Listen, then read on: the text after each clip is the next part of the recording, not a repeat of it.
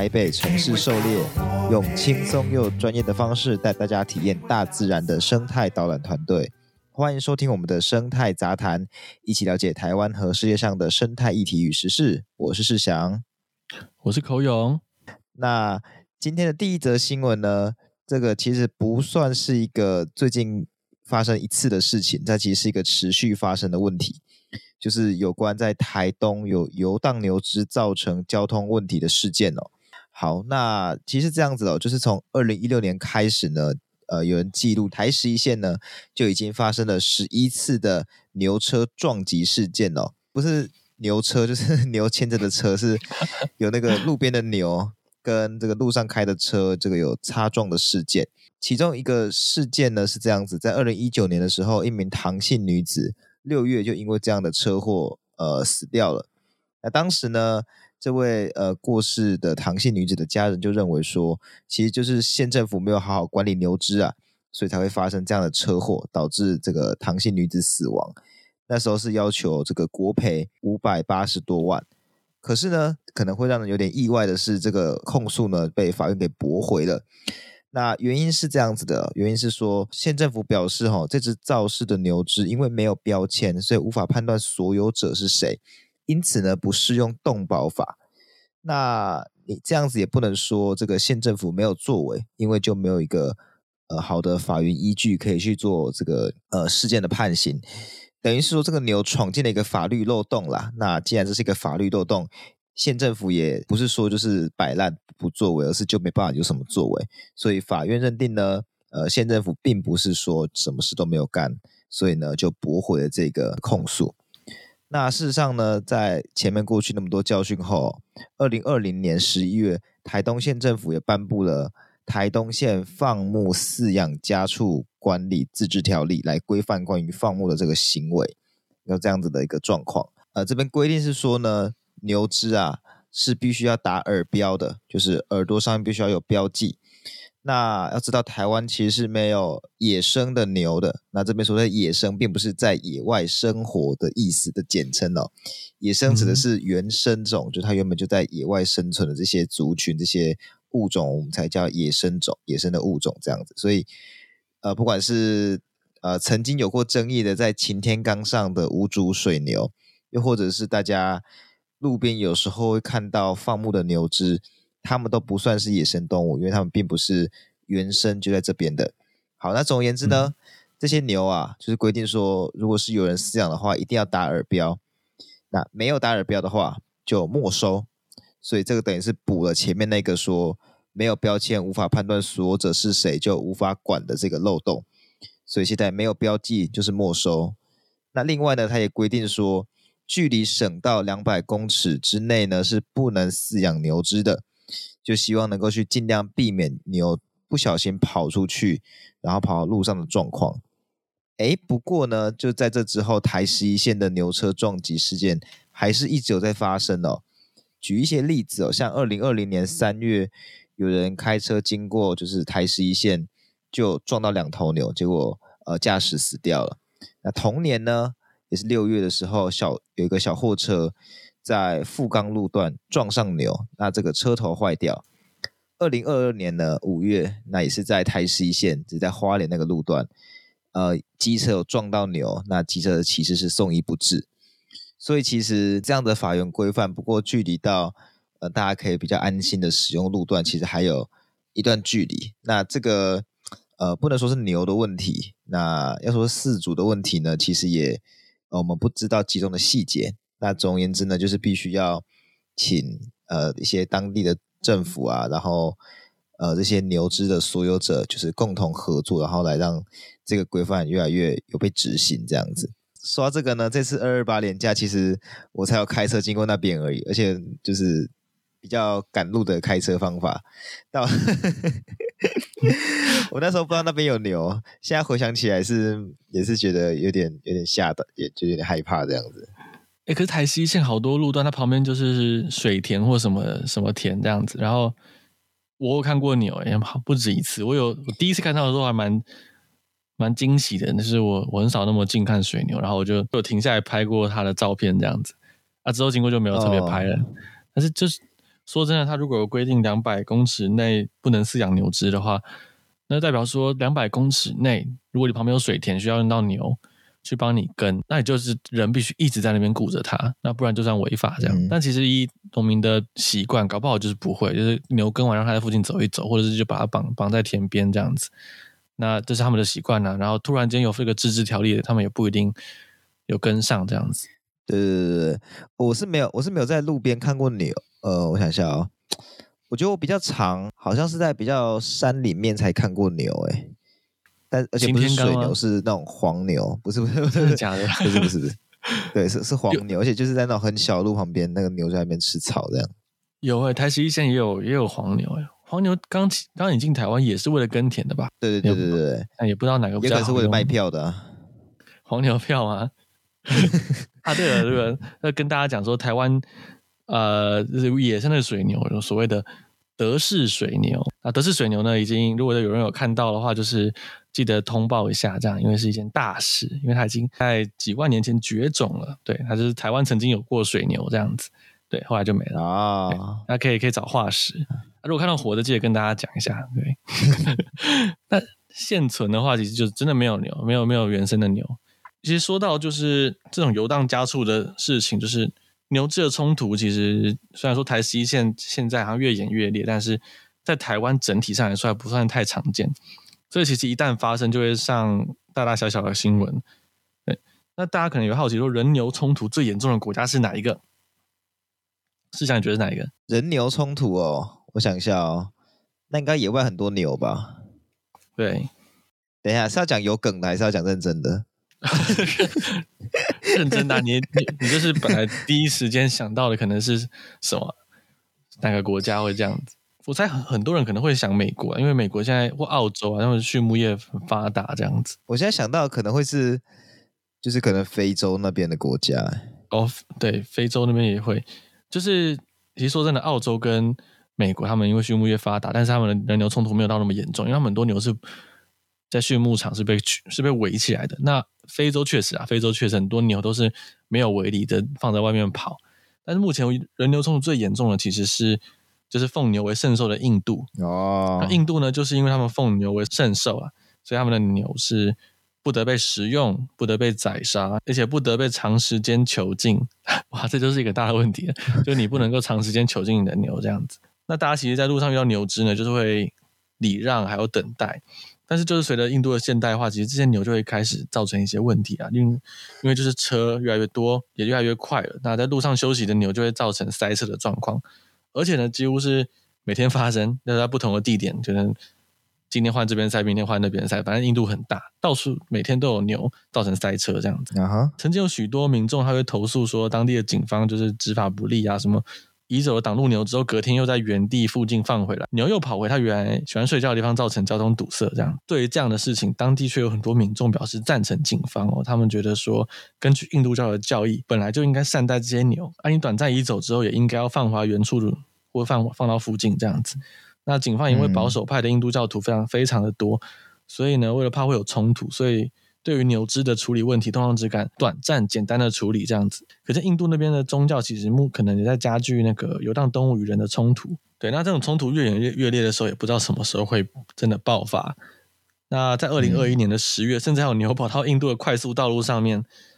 造成一辆公车、一辆卡车闪避不及翻覆哦，那就一样嘛，就是会有那个问题，对啊，可是就是你碍于牛的神圣性啊，对于这个事件，他们顶多只能在这个路段加设护栏啊，或者是放一些警告标语啊，这样子。他们并没有任何法律层面的讨论跟修改被发起，嗯、不像台东哦，其实才十一个案件，呃，我说才是跟印度比哈，才才是一个案件就已经颁布自治条例了，这样子。印度那边是没有办法。所以我觉得在台湾，我们至少不会演变到那么严重啊，因为至少在宗教文化的这两个层面，我们不会有这么多的阻力。但我们有没有这种没有饲主的游荡牛的这个族群存在呢？也是有，就像市长刚刚有提到，就是阳明山上的水牛族群，嗯哼，他们就是一群持续在繁殖壮大的野外族群，那也没有主人，那所以他们现在在法律漏洞之中，那台北市也没有。嗯还没有颁布什么台北市水牛自治条例那个相关的，所以如果没有妥善管理的话，其实人流冲突在那边一定会越来越严重啊。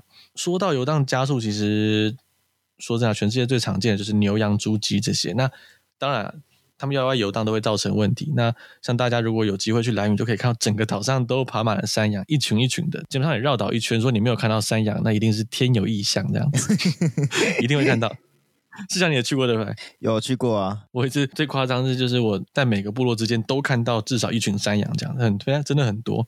因为它它部落跟部落之间其实是有有一段距离，中间就会经过一些山山水水的。那那个山坡地上面基本上就是一片都是山羊。对对，真的很多。会这样是因为山羊本来就是一种能够在各种险恶的地形和环境中自己生存的家畜啊，就是他们的生存力很强，所以他们现在也是世界上最为常见的游荡家畜。嗯而且在整个太平洋散落的小岛上，他们也是最常见的那种在无人岛上会出现的游荡家畜。哦，那我们现在可以说说看比较特别的游荡家畜，也就是澳洲的单峰骆驼。那单峰骆驼呢，它原本是生活在北非啊，或中西啊，或印度西北的生物，在澳洲是没有的。可在澳洲，他们在一八四零年到一九七零年之间，为了探索他们内陆的沙漠地区。那总共从印度引进了一万到两万头骆驼，那实际数据已经不可考。这样，那这些骆驼跑到野外之后大量繁殖，并造成当地沙漠的植物被破坏啊，还有公路上面的交通安全。那这又是交通安全问题，就是这种大动物、游荡动物在路上会造成的问题。嗯，他们有在处理，但是他们现在花最多经费在处理交通问题的是袋鼠。对啊，他 们现在袋鼠还是他们最大的造造成交通问题的。你知道，原先有个学长他，他哦不是我的学长，是其他研究室的学长，啊、对，他们在那个。澳洲那边留留学的时候啊，每天早上都可以去公路上面寻那个新鲜的鹿沙，就是袋鼠的袋鼠的鹿沙哦。对，而且很新鲜，有的还温的，有的还几乎都还软的，然后可以带回去，可以带回去煮这样子。干真假的？对，因为澳洲的袋鼠在那边它并不是保育类的动物，嗯，它好像数量非常多，有点过剩了这样子。嗯。我是有听过，我在澳洲留学的学长在那边，兔子是外来种，然后兔子非常非常的泛滥，就是这其这是一个哦，对，在讲入侵生物学的案例上面一个非常有名的一个例子，就是澳洲的兔子，他也是说每天一定都会看到兔子的路上。嗯，其实澳洲还蛮妙的，大家想到澳洲想到说都有很多很奇奇怪怪的凶猛的野兽啊，毒蛇啊，蝎子啊，感觉很可怕，然后就觉得说那边应该没有什么外来种问题吧？外来种去那边是不是就？直接被当地生物干掉，因为都很可怕，还有什么巨蜥啊什么的。嗯，其实并不是这样。其实这些动物只有所谓的适不适应当地，适不适应它的对手，还有在这边有没有人能够克制它。就算是兔子，那就算是狐狸，大家想说去那边应该会被蟒蛇、巨蜥干掉，可是就并没有。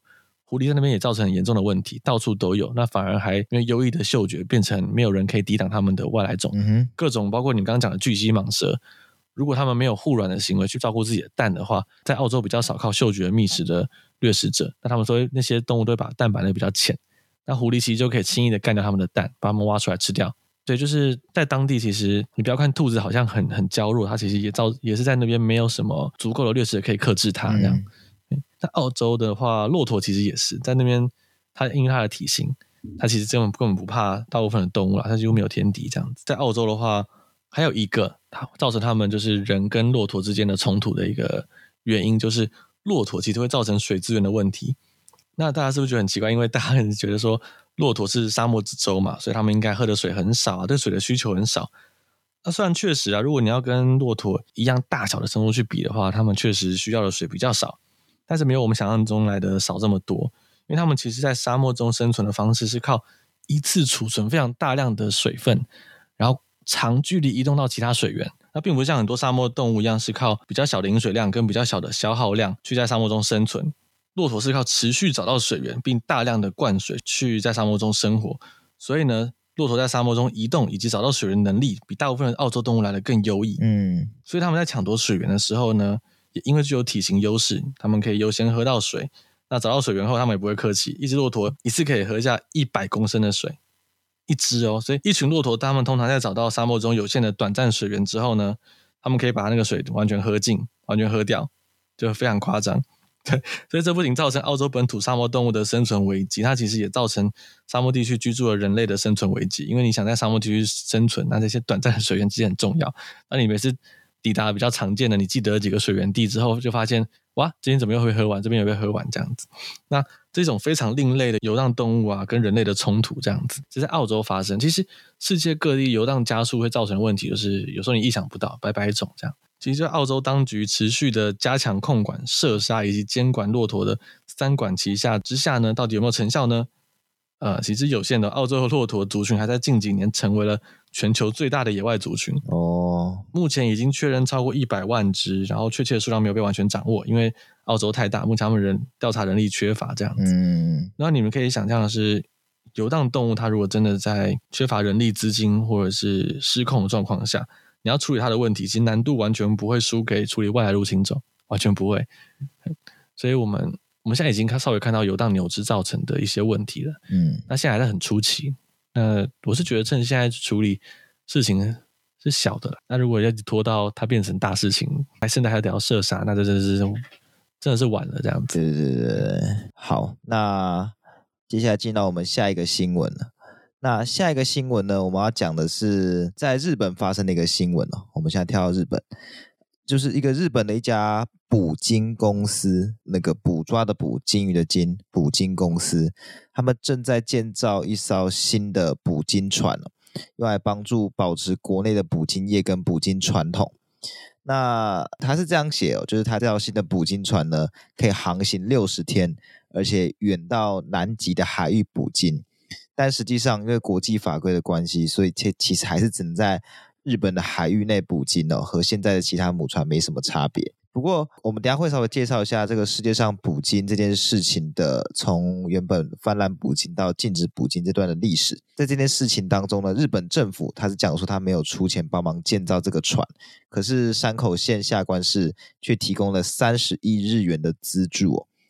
那这个地方呢，也被认为是日本现代捕鲸的一个起源地。那希望成为这个新新船的母港。虽然是这样说，就是他们想要保持自己的捕鲸业跟捕鲸传统，而且还做这个新的母船，但其实就像我前面有稍微提到的，目前全世界其实是禁止捕鲸的。在这一个样子一个时空背景之下，就是日本想要到自己的那个领海之外的公海去捕鲸这件事情，其实是有点难办的，还需要避免其他国家的反对哦。尤其是澳洲，他们是很反对捕鲸，而且致力要维护全球是要暂停商业捕鲸的。所以就看日本，就这件事情，他们是想说，二零二四年会把这个船盖好，做好之后呢，日本到底要怎么去使用这个船来去维持自己国内这个捕鲸的这个传统跟捕鲸业这个需求，一定是会面临很大压力的。那我们这边当然以我们的立场也是觉得这件事情要不要做呢？我们其实是觉得不太该这样做了。不过就看日本接下来要怎么去处理。那这个新闻呢，其实讲这个，我们当然不是要介绍这个船怎么建造的啦，我们当然介绍，我们当然是要介绍这个关于鲸鱼这件事情。那这边就稍微讲一下，人类其实最早的捕鲸行为呢，可以追溯到新石器时代，那时候就有发现有壁画是有记载，就是画下说就人类捕鲸这种。这种画面这样子，那大家可以想象哦，就是在过去技术还不发达的时候，不管是说要捕猎这么大型的动物，还是说要在海上打猎，或者是呃在海上打猎这么大型的动物，就这些都已经是非常非常困难的。所以其实一直到十一世纪的时候，捕鲸这个行业才慢慢变成全世界性的商业活动。毕竟鲸鱼就是这么大只，然后很多肉，很多其他可以利用的部位。每捕一只金鱼所带来的呃这个利益是非常非常庞大的，也就是因为这个东西才吸引大家去做这件事情。在过去呢，其实大家主要捕的金鱼是一种叫做大西洋露脊鲸的金鱼，露是露天的露，脊是脊椎的脊。那会叫这个名字是因为它背上没有背鳍，就背上没有鳍，等于是像把脊椎露出来一样，叫露脊鲸。那有趣的是呢，露脊鲸它的英文叫做 right whale，right 就是那个正确的意思哦。意思是说要捕鲸哦，捕它就对了。为什么呢？因为它 游速慢，又不像蓝鲸或是长须鲸那种死后会沉入海底，露脊鲸死后会浮起来。哎，所以游得慢呢，那浮起来又很好处理，最好捕捉，所以就做 right whale，这蛮有趣的。不过像早期的捕鲸工作它危险，那捕捉到的鲸鱼又不多，所以主要还是就是在海边进行，有一些可能。呃，因为一些洋流的关系，不小心跑到比较靠近岸边的鲸鱼，他们就用小小木船做一些简单的捕鲸技术，拿一些一些简单的器具去捕捉。一直到十五世纪开始，大航海时代逐渐发展起来，那这就跟捕鲸行业有非常非常大的关系啦。所以捕鲸船呢，开始进行远洋的航行。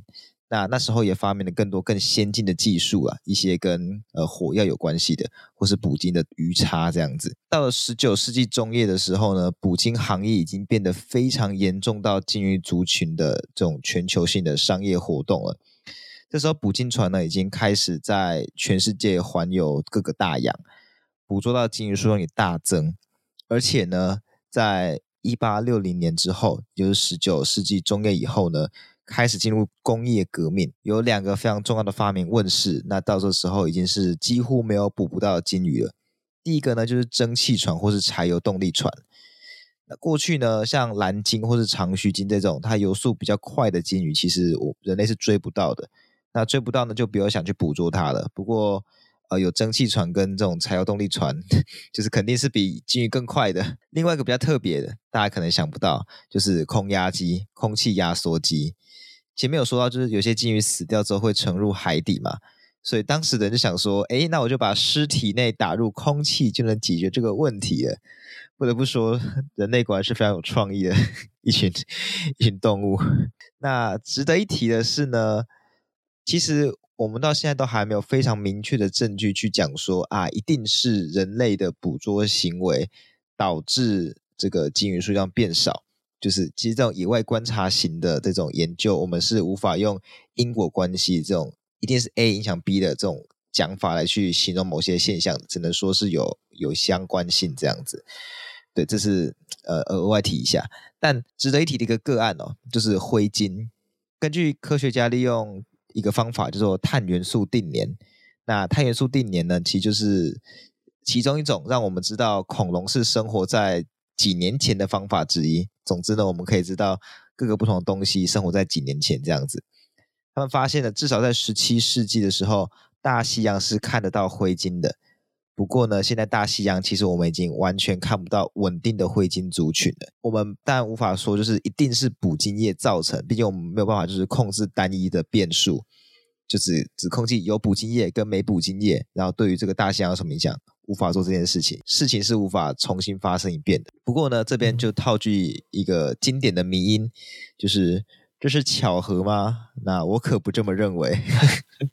对于这个金鱼数量下降这件事情，其实直到这个时候，大家都还没有非常明确的意识，说我们必须要去保护金鱼了。其实这件事情可以从有一本书叫做《白金记》，大家应该看过。那《白金记》呢，当中有一个章节是。呃，金鱼的数量会下降吗？金鱼会消失吗？这个章节里面的描述是这样子哦。他们认为一个地方的金鱼下降，是因为金鱼从海底偷偷跑去其他地方了，所以金鱼其实捕不完的。诶，是这样吗？随着工业革命跟捕鲸技术的进步，就是商业捕鲸其实已经变成一个全球性的产业。那这个时候呢，也发明了可以在海上直接处理鲸鱼的大型捕鲸船，又再度让捕鲸这件事情变得更有效率。所以到这个时候呢，真的就是比谁的船更大，谁遇到的鲸鱼更多，就已经没有捕不起来的鲸鱼了。所以到大概十九世纪末二十世纪初的时候呢，北半球这些捕鲸大国就真的发现，哇，这个鲸鱼真的是越来越来越难捕了。那这时候呢，大家猜猜看，各国发现这些事情后会做什么事情呢？发现一种动物真的变很少、很少、很少之后，才发现的这种故事呢，其实我们听过太多太多遍了。所以呢，当这个时候所有国家都发现，哇，北半球的鲸鱼真的变少了，所以呢，当然是往南半球继续抓喽。就 感觉好像很合理。对对，很合理，很合理。大家就是不会想说，哇，变少了，那我们需要保护它，而是想说，哎，那我们到别的地方抓，非常非常合理。所以呢，从一九零零年到一九零八年，南半球那时候的捕鲸量还不到北半球的一半。可是光一九零九年这一年哦，南半球就已经以七千比四千的捕捉量大幅领先北半球了。而再往后十年，也就是一九一零年到一九一九年之间。换成是北半球的捕捉量不到南半球的一半了。到了二一九二零年的时候，大家才发现，我靠腰，鲸鱼真的是快要没了。他们不是跑来跑去而已，毕竟南半球抓完，那他们也不能跑到宇宙去抓了嘛。所以到这个时候呢，当时的国际联盟 （A.K.A. 联合国的前身）或者是如果大家还记得国高中学过历史，就是那个没什么人理的国际组织，他们敦促各国必须要评估鲸鱼的数量，而且呃采取行动来去保护鲸鱼的资源。所以到一九三一年的时候呢，有二十六个国家签署了第一份国际的捕鲸管制条约。那在这个条约当中呢，他们禁止捕捉呃公头鲸跟露脊鲸这种过去几百年都被大量捕捉的鲸鱼，而且要求就是每一只捕捉的鲸鱼都要充分利用。好啦，那这时候再问大家一次：当国际组织禁止捕捉公头鲸跟露脊鲸这些鲸鱼之后，你觉得全世界下一步行动会是什么呢？空，你觉得呢？你要转换到他们以前的以前的思维啊！你看北半北半球抓不到，就抓南半球的。所以现在假设说他限制的某一类鲸鱼不能抓，那他们应该应该就会抓更多可以抓的鲸鱼，这样子。应该不会吧？答对了，完全正确吗？完全正确，完全正确。那这时候他们转向什么目标呢？就是在很久很久以前，因为技术问题而不太能抓的蓝鲸跟长须鲸。哦，都是很大型的鲸鱼。对对对，不过这时候因为技术关系，所以大家抓这个鲸鱼已经不是问题了。嗯，一直到第二次世界大战之后呢，鲸鱼数量还是在持续的下降。那就是可知前面大家搞的事情都没什么毛用了。所以呢，国际社会就要加强保护鲸鱼的努力了。所以到一九四六年的时候，有十二个国家通过了。国际捕鲸管制条约，而且呢，成立了一个叫国际捕鲸委员会，但还是没有毛用。蓝鲸的数量少到抓不到之后呢，大家就开始转向这个长须鲸。长须鲸的体型呢，比蓝鲸再小一点，嗯、基本上呢，可能要一点五只或两只长须鲸才能够抵一只蓝鲸。所以呢，就变成是蓝鲸抓不到，再去抓长须鲸，这个都同样的剧情啊，一再发生。等到这个长须鲸也快扛不住了，就这些鲸鱼都已经少到受不了了，又加上保育意识才抬头，这时候呢，才开始有真正的禁止捕抓鲸鱼的这个动作，而这时候都已经是一九七零年了。对，那甚至一开始呢，其实国际捕鲸委员会还有提反对意见，所以一九七零年这个意识开始抬头，直到一九八六年才通过完全禁止商业捕捉鲸鱼的这个。不过呢，这边有两点是需要注意的。首先，第一个呢，这个是国际捕鲸委员会的决议。好，注意听这个委员会的名字哦，是国际捕鲸委员会，并不是国际鲸鱼保护委员会。嗯，所以它的目的其实还是是要捕鲸，是要永续的捕鲸。那这个出发点呢，是跟保育是不太一样的，所以或许后端的做法有一些是有重叠。不过，毕竟出发点这个出发的概念是不太一样的，所以还是不是为了保育而出发的。那第二点呢，则是这个组织是没有强制力的。那如果过去在听我们聊关于各个呃大会啊、组织啊、公约啊等等的，对于这种保育相关的公约没有强制力，应该是很熟悉的啦。对，所以呢，只要有国家不想遵守，它就可以退出。所以其实，在那个时候。呃，几个捕鲸非常呃需求非常大的国家，包括日本、挪威、呃冰岛、美国、俄罗斯等等的，其实呃有些国家是没有立刻接受的。不过，我其实对于由国际捕鲸委员会来管理鲸鱼保育这样的事情，其实没有，我觉得其实没有到真的太冲突。就是大家可能因为很不直观，他觉得好像冲突，但是。而其实我之前也有听过一个一个系上的教授跟我们认真的讲说，保育到底是保育到底是为了什么？然后大家就想讲说，哦，要恢复族群的数量啊，要维持生态系的稳定啊。但是保育是人做的嘛，所以其实说真的，保育它的最终目标就是希望我们可以把这个动物再保育回来，进入一个稳定的数量，然后又变成人类可用的一个资源，这样子。对，所以这是保育的最终目标。嗯，所以其实。我相信捕鲸委员会他们想要做保育，其实他们只是比较讲的比较大胆一点，直接直接就去沿用捕鲸这个词。但是事实上换汤不换药了。我们为什么要保育穿山甲跟食蛇龟？就是因为它以往是像一般类的动物一样，我们是可以做自然观察，我们是可以假设蚕宝宝那种毛毛虫、毛毛虫那类的，我们是有人把它带来做自然观察，然后成为教材啊什么的，少量的捕捉利用都没有人会有意见。而且他们数量很多，那我们现在不能用食蛇龟跟酸菜亚是因为它们数量很少。那就是宝玉，就是希望有一天他们可以像毛毛虫一样，嗯、就是在这么稳定，就跟几百年前的台湾人一样，可以再去使用它这样子。嗯，我觉得这样其实跟大家想的保育观念不太一样。对，呃，我觉得我是一半认同，嗯、认同的点就在于说，确实我可以就是认同说，我不觉得我们要完全认为说啊，每个生命都有自己的这个生命之路，我们不该去利用或怎么样。我觉得这不是。这个才不是生命正确该走的路，因为狮子会吃羚羊什么之类的，那个他们也不会想说，哇，这个羚羊好可怜，不，它不吃就会死啊。嗯，那我觉得对我们来说也是一样，我们当然不会说什么，我们不去做环境教育，或我们不去利用某些生物，有一些宠物的买卖，我们就会死，我不会这样子。对，可是这已经变成我们的一个生活方式，我们就是需要他们来维持我们所想要的一个生活。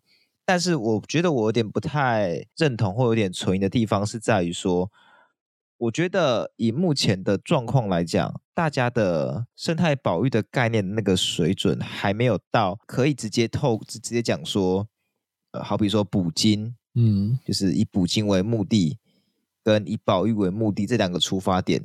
可以合在一起，可能会陷入个状况，就是认为说差不多可以补了，那就补，然后就忽略了很多其背后就是我们其实还数量还是不够的那个那个部分。对，所以所以我当时其实我听到这样子的讲法，关于保育它，关于所谓保育的真谛跟保育它到底背后的最终目标的时候，其实对我来说还是蛮冲击的，是蛮冲击的。嗯，那我相信这个冲击直接放到比较。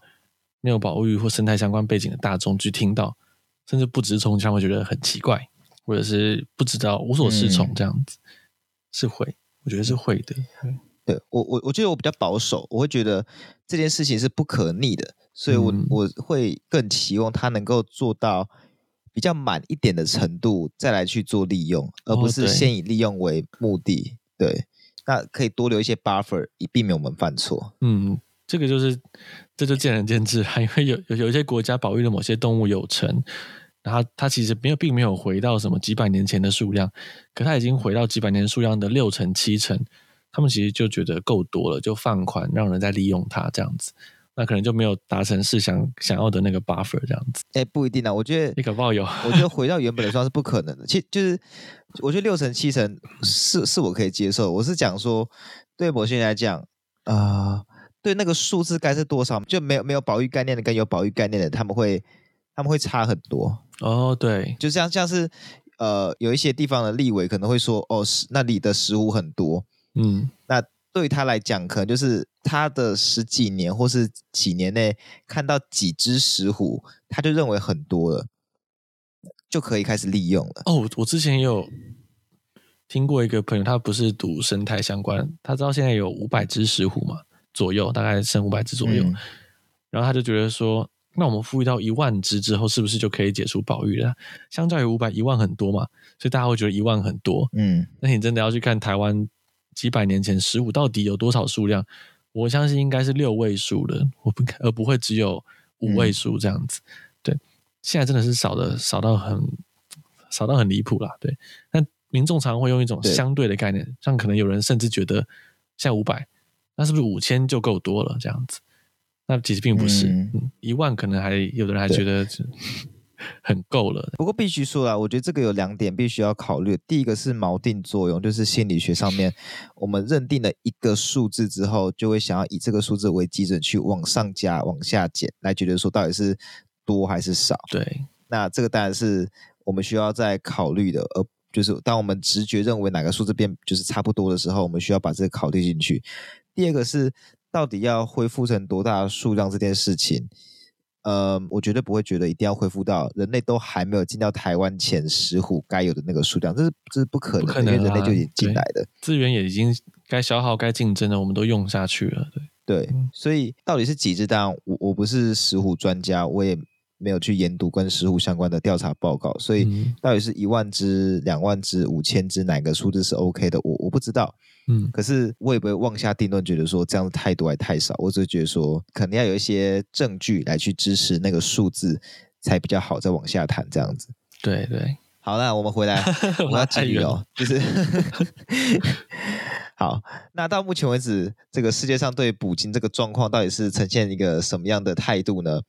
其实还有一些国家在捕鲸哦，那不外乎是出自于三个理由。第一个呢是上面讲很多的商业捕捞，第二个呢则是由这个不不管是原住民或者怎么样，反正就是传统文化相关的捕捞需求。第三个呢则是所谓的科学用途的捕捞。那扣回到这次新闻主题的日本哦，为什么特别讲日本呢？就是因为日本其实在捕鲸这方面呢是有一点点呃不好的名声的，因为日本在过去呢是会打着科学研究捕捞的名义去捕捞大量的鲸鱼，那这件事算是在国际间蛮有名的。那我们凭什么说这个他们不是科学捕捞呢？他们可能捕很多，就是做一个很大型的研究啊。那首先呢，他们会跑到其他国家的海域。尤其他们甚至会跑到这个南南半球、澳洲、纽西兰那附近的海域去捕捉他们他们的鲸鱼哦。所以前面有讲过，澳洲对日本这样很不爽嘛。那这是其中一个原因呐，就是我到我到你家捕你家的鲸鱼，那鲸鱼对当地的呃环环境是有非常非常重要的角色的。所以我搞那么久把当地搞好，就来我来我这边捕鲸鱼，那肯定会不爽。那第二呢，则是他们是科学研究嘛，但他们是不会不太会留他们的标本的，因为。他们可能其实不是科学研究嘛，那可能就作为这个产品卖掉，那这不好说。对，不好说，不好说，不好说。可是有没有留标本这件事情呢？对于说呃研究来讲是有一些意义的，因为做研究呢，其实我们是有要求一个必须要可证伪，也就是说，我我们有要有办法能够重复这个实验来去证明它到底是对的还是错的，就避免有人乱搞嘛。那你把这个标本丢掉，其实对于研究来讲是是有点怪的，那难道说你今天做一个研究捕了一千只金鱼，那我今天想要再证明这件事情，或想要再重复这个实验的话，我要再捕一千只金鱼吗？其实以生物生物学研究、以保育学研究来讲，不太会这样做。我们也希望尽可能有效率的去利用每一只动物，所以没有留下标本这件事情呢，就是有点奇怪。那后来呢，其实国际间也不认同。这个日本所说的这个是科学捕捞的这件事情，所以后来呢，就是日本已经也不太就不能用这个科学捕捞的名义去做这件事情，只能用商业捕捞。所以这就是为什么日本顶着商业捕捞，那就只能够在自己的这个领海里面去做捕捞行为。所以，他即使盖这么大的船，也不能到领海以外，除非他们有什么其他的想法。那哈，我们就等着看喽。对，看他们还有什么招式会拿出来。对对对对。那关于之前日本，他们其实对国内也常常会说什么不用担心鲸鱼这种样的宣传。那其实对他们自己国内影响很深。这是为什么他们可以夹带着民意啦？其实当然也有传统的部分。这个我们就是可以延伸到我们今天想要特别在讲的另外一个，是我们台湾国内的新闻。因为前面讲到嘛，就是日本他们有夹带的民意。那为什么日本可以对国内宣称说世界鲸鱼说还算还算稳定，可捕捞，还可以做科学研究这样子？那大家可能会对日本民众欣然买单这件事情感到很诧异，就是为什么他们会信这种事情？那他们不是看国际新闻的吗？为什么会相信这样的事情？那大家要知道，就算每个人其实都是应该说每个人类都是高智商的生物，但是让这些。所有呢高智商的人类聚集在一起的时候，形成所谓的大众的时候，因为人的从众性和偷懒的本性影响，所以所谓的大众，不管在每个国家、每个团体，只要成为大众，一定是一种相对愚笨、好蒙骗的生物。在台湾也一样。那我自己也曾经在某些议题上成为所谓的大众啊，就是直接、直接很轻易的相信一些事情。像今年一月二十号的时候，一位气象主播他截取了一篇关于北极熊数量探讨的研究的图表。那这个图呢，就是一张图表，它主要是在说北极熊的调查统计数据，从一九六零年到现在，大致上是逐年上升的。但它并没有把整篇研究和其他相关的研究都整理起来会诊，它凭着一张图就发文表示说气候暖化对北极熊有正面影响，就对北对北极熊是好的，嗯，说北极熊适应力很强，嗯，所以使用北极熊这个明星物种来宣传气候危机是一个骗局，这样子。那一夜之间呢，就造成。疯狂转发生态大赏花啊，什么是什么论坛啊，然后我加了好几个粉专啊，呃，不是粉专啊，我不会加粉专，我加了一些社团啊，然后或者是加了一些好友啊，生态圈子，甚至生态圈子的人哦，他们都会分享，然后说哦，原来是这样子，我就想说北极熊适应力应该很好啊，没有那么难，就是真的灭绝啊什么的。那他们就买单哦，就直接、嗯、直接买单，都没有看到人因为怀疑就去查证。然后说真的，当时的台湾人其实就跟相信鲸鱼数量稳定的日本民众就是完全一模一样。对，就为了一篇文，也没有附上它的来源，还是要我自己去找才找到这样子，他都没有附上来源这样。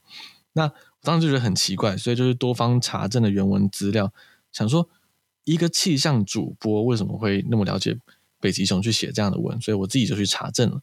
那关于这个北极熊数量增加的图表到底怎么一回事呢？好，现在就是留言终结者的时间。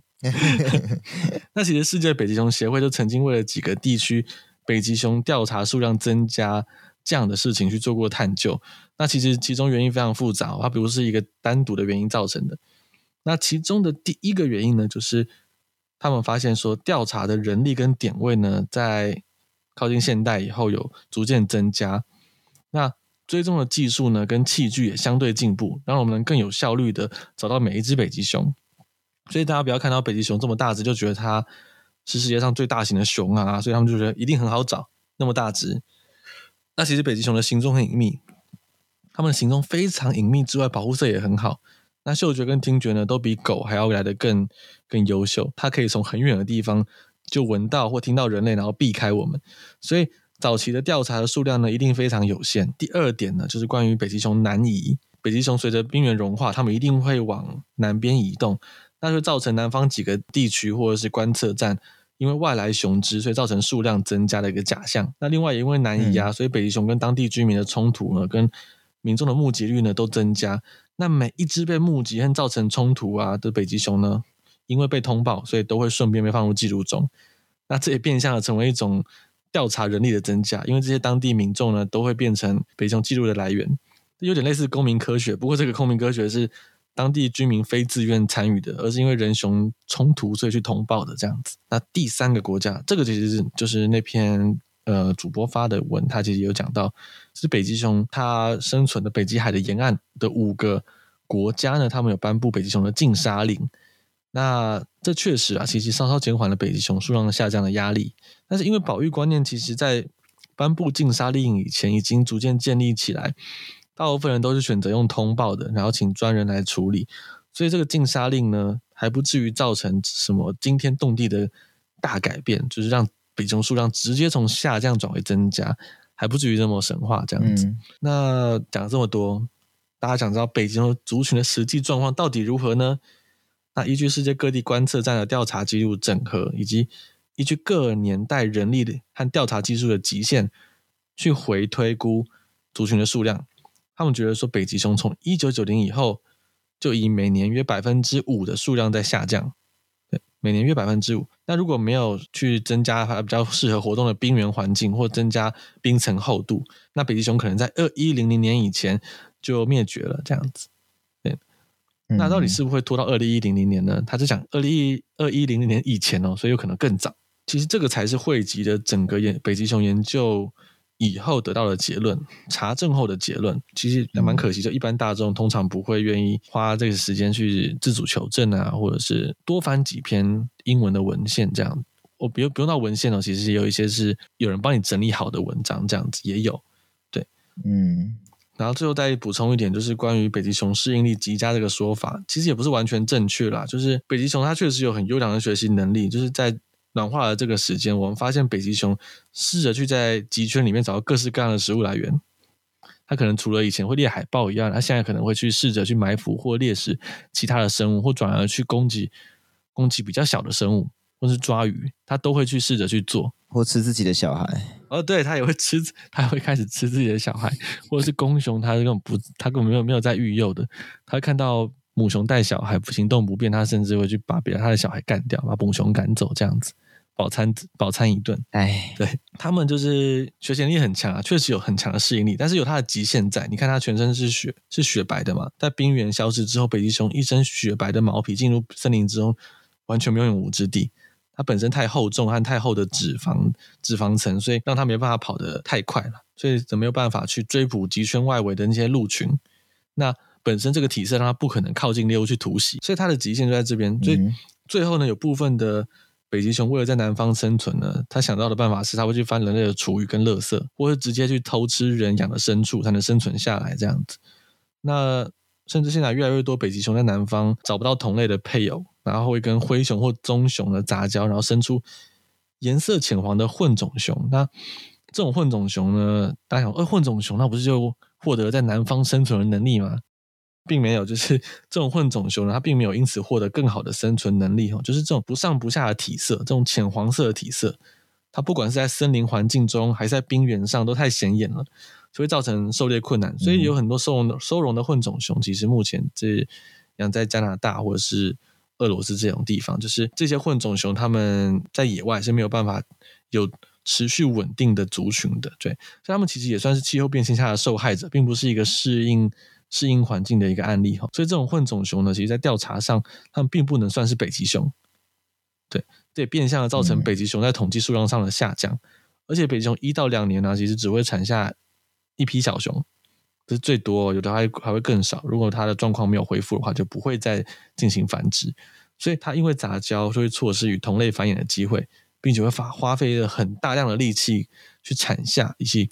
照顾这些生存能力有问题的混种熊，直到它们成年，那这都是对他们族群的一个伤害。这样子，就是帮大家求证的结果，就是大家如果在看到北极熊数量其实因为暖化而增加而受益的这个很不负责任的新闻，其实大家可以就不要再转发它这样子。嗯，好，那说到这边，其实要提醒大家，才刚过的二月二十七号，就是每年的世界北极熊日。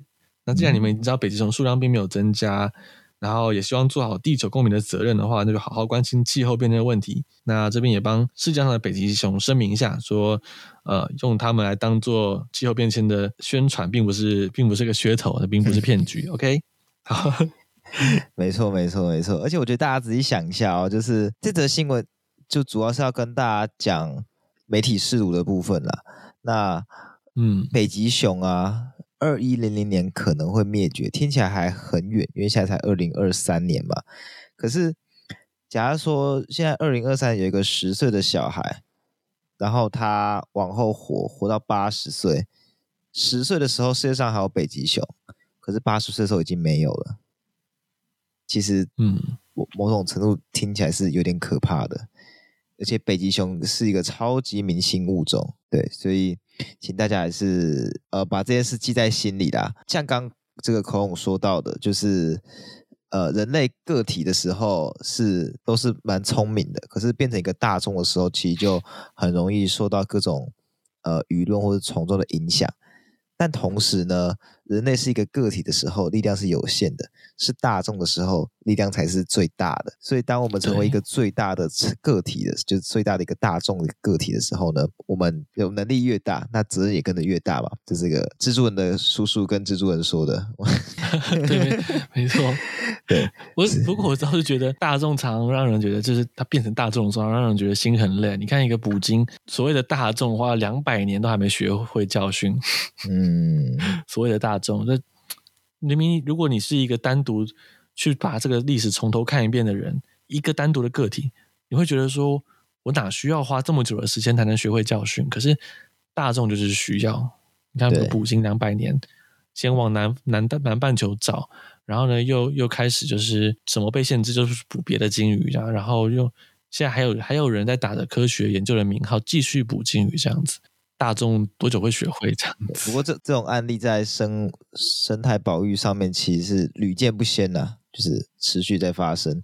这个剧本也是早就已经是这个陈腔滥调了、嗯。哦，对，真的。